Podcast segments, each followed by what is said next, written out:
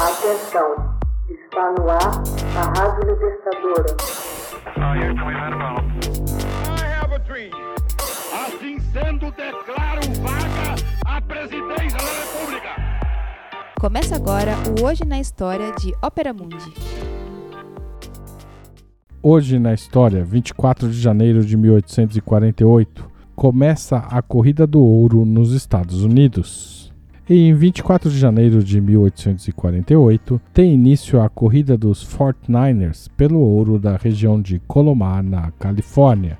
Este foi o mais famoso dos deslocamentos em busca de riquezas nos Estados Unidos. A descoberta do metal, anunciada no começo de 1848 pelo presidente norte-americano James Knox Polk, levou mais de 40 mil garimpeiros ao oeste do país no curto intervalo de dois anos. Embora poucos deles tenham ficado ricos, sua presença foi um importante estímulo ao crescimento econômico da região. A agricultura, comércio, transporte e indústria cresceram rapidamente frente às demandas dos aventureiros. O governo central também se fez presente por meio de estruturas policiais e judiciárias. À medida que as grandes corporações foram tomando o espaço dos prospectores individuais, a mineração logo se tornou um grande negócio. A excitação dos dias da Corrida do Ouro foi captada até mesmo por autores como Bret Hart e Jack London. John Augustus Sutter foi um imigrante suíço que se tornou cidadão mexicano em 1839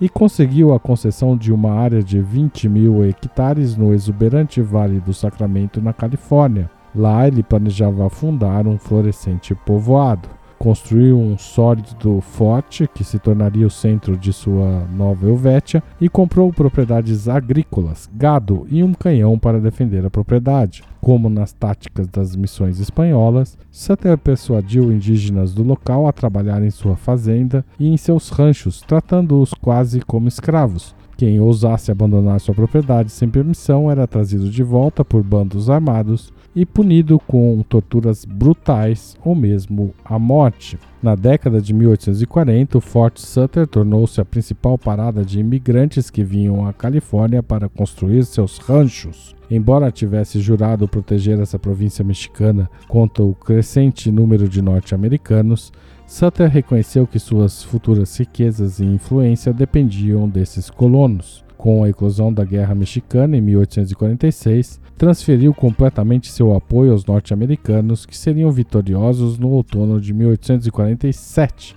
Na época, Sutter contratou o mecânico James Marshall para construir uma serralheria junto à bifurcação do rio que cortava sua propriedade. Para redirecionar o fluxo de água para o moinho, Marshall escavou um canal de pequena profundidade. Na manhã de 24 de janeiro de 1848, inspecionando o córrego recém-aberto, notou uma centelha de luz saindo da terra escura. Quando olhou com mais atenção, observou que grande parte do canal estava pontilhada de pequenos flocos de ouro. Correu para chamar Sutter, que após um breve teste confirmou que realmente se tratava de ouro. Esperando manter a descoberta em segredo, o suíço não tardou em recolher a maior quantidade que pudesse do metal. No entanto, a informação vazou e em poucos meses a maior corrida do ouro tinha seu início. A ganância foi, ironicamente, um desastre para Sutter. Apesar da notícia ter atraído milhares de homens, os garimpeiros não tinham interesse em se juntar à sua comunidade agrícola. Ao contrário, só queriam saqueá-la,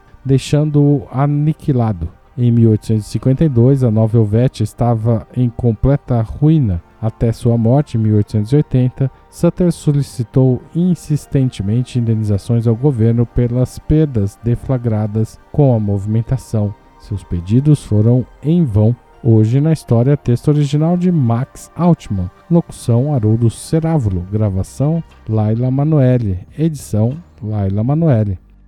Você já fez uma assinatura solidária de Opera Mundi? Com 70 centavos por dia, você ajuda a imprensa independente e combativa. Acesse www.operamundi.com.br/apoio.